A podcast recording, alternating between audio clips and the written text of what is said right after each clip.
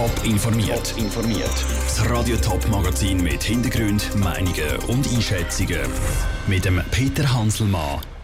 Mit was Karin Keller-Sutter als Bundesrätin bis jetzt hat können punkten und warum dass es schwieriger ist für Kriegsopfer als für Opfer von Naturkatastrophen zu sammeln, das sind zwei von den Themen im Top informiert. Die Willerin Karin Keller-Sutter. Anfang Jahr hat die FDP-Politikerin ihr Amt als Bundesrätin übernommen.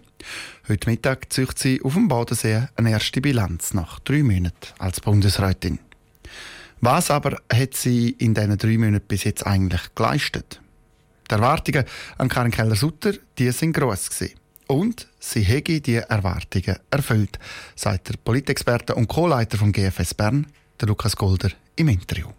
Ich glaube, man hat eben gewusst, wen man gewählt hat. Man hat gewusst, dass man eine starke Persönlichkeit wählt, die einen starken Rucksack hat, äh, eben gerade wenn sie in diesem Dossier schon im Regierungsrat im Kanton St. Gallen Asyl, Migration, Sicherheitsfragen sehr vehement angegangen ist, überzeugend. Das hat sie eigentlich zur nationalen Figur bereits gemacht.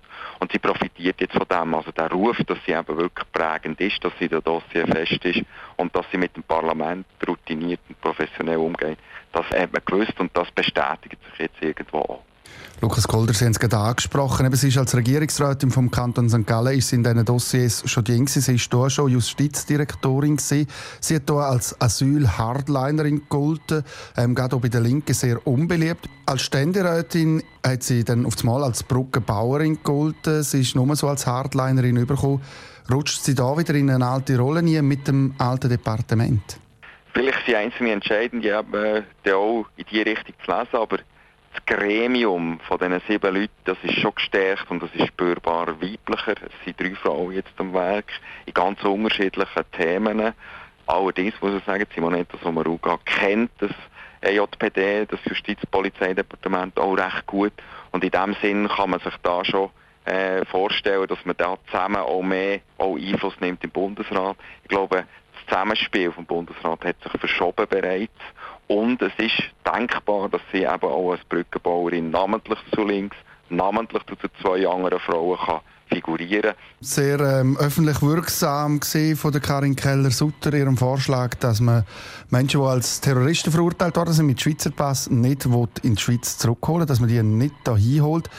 Wie schätzen Sie da Ihre Rolle ein? Ist das Sie oder ist das etwas, was Sie eben allenfalls noch von Vorgängerin übernommen hat und jetzt einfach noch muss öffentlich vertreten Das scheint jetzt schon sehr schön zu passen zu Ihrer Art, wie sie auch in diesen Themen umgeht. Sie ist eine Hardlinerin und spürt auch den Puls der Bevölkerung in diesen Fragen wahrscheinlich recht gut.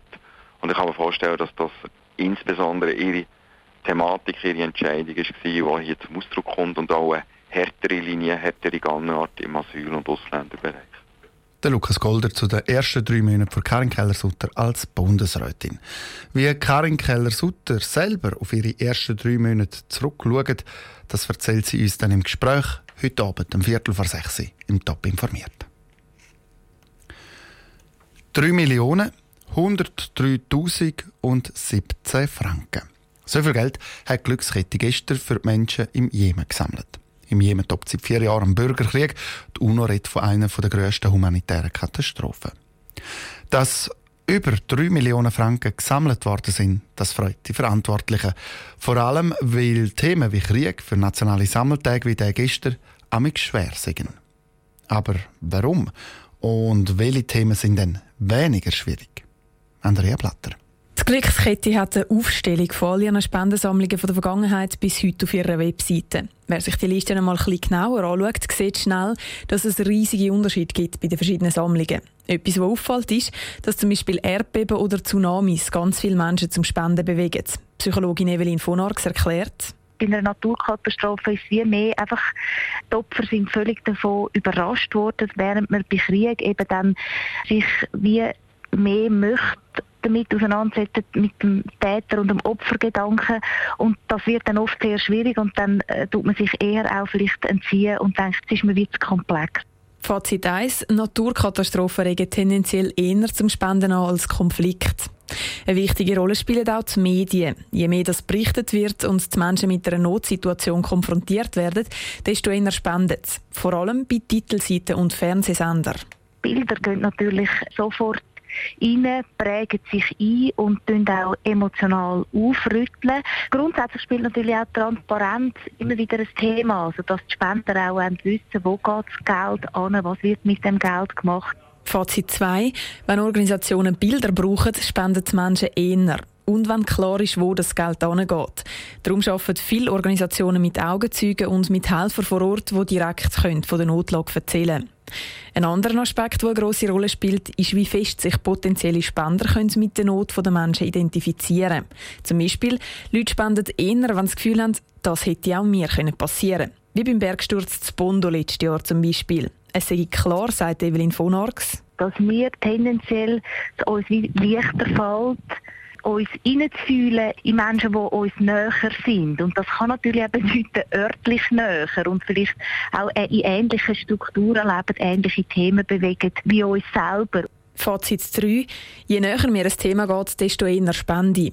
Ob auch das Timing eine Rolle spielt, da ist sich Evelyn von Arx nicht ganz sicher. Es könnte aber sein. So ist zum Beispiel die Spendensammlung, die am meisten zusammengekommen ist, für den Tsunami in Thailand gewesen, kurz nach der Weihnacht. Der Beitrag von Andrea Blatter. Für die Opfer vom Tsunami sind damals fast 230 Millionen Franken gesammelt worden. Mit Abstand am meisten Geld, das die Glückskette je gesammelt hat. Top informiert, auch als Podcast. Mehr Informationen gibt es auf toponline.ch.